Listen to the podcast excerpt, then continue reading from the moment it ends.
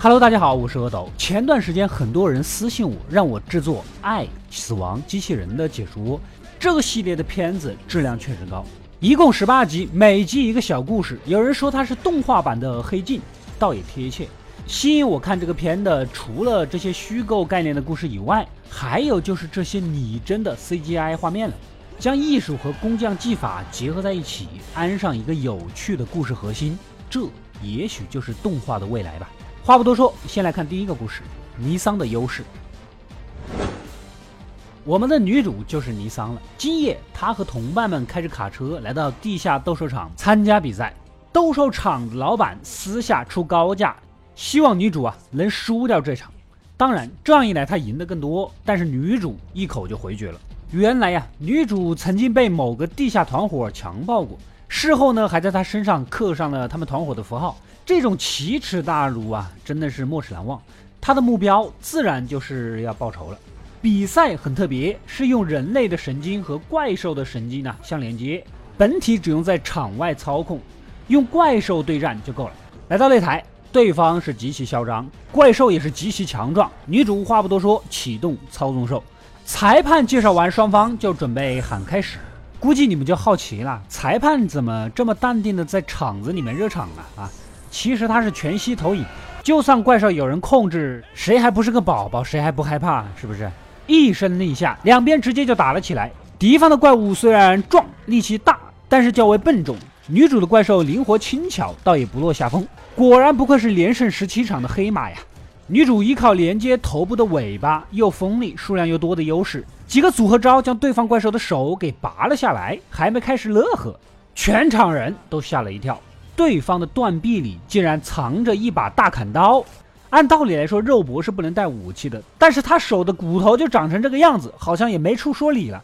对方大怪物直接就反击了，砍断了几条尾巴，这下完全是处于劣势了。抓起女主顶到墙面，直接一刀捅进了身体，怕是没救了呀。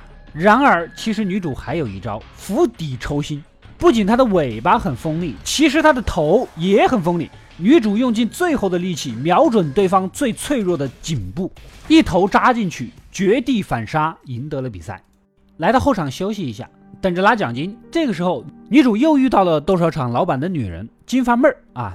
金发妹这么年轻漂亮，女主不解为何她要跟那个坏得很的糟老头子呢？其实放到现在，我们也是很好理解的。但是金发妹言语中表达出对女主的崇拜和喜欢。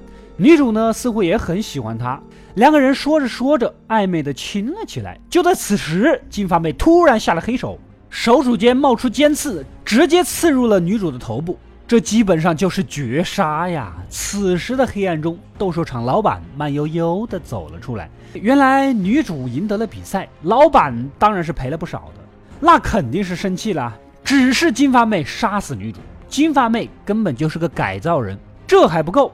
金发妹还几脚踩爆了女主的头，这个时候两人才发现，这具看似是人类的身体，其实也是改造人。也就是说，女主的本体根本就不在这个躯体里面。那么，女主的本体在哪里呢？没错，其实关在后面的怪兽才是女主的本体。当年她被帮派折磨的，根本就无法活下去，只能将本体转移到怪兽的身上。平常使用的是用神经连接操控人类的身体，而上了战场，在外界看来是连接怪兽搏斗，而实际上是他本人上场拼杀。这也是为何他能实际上不败的原因，因为别人都是隔岸观火，即使输了也不痛不痒，而他输了就是真正的死去。所以每一次上场全力拼杀，就是因为求生的本能呐，这才是女主真正的优势。说完，就将这两个人直接杀死。第一个故事就这么结束了，短片十分精彩，十五分钟里打斗扣人心弦，结尾连续两个反转啊！我看完也是大呼的过瘾。后面的剧集画风不同，但不乏优秀的故事。如果你们喜欢，还想继续看阿斗解说这个系列，那就点个赞，投个币，收个藏，留个言，告诉我吧。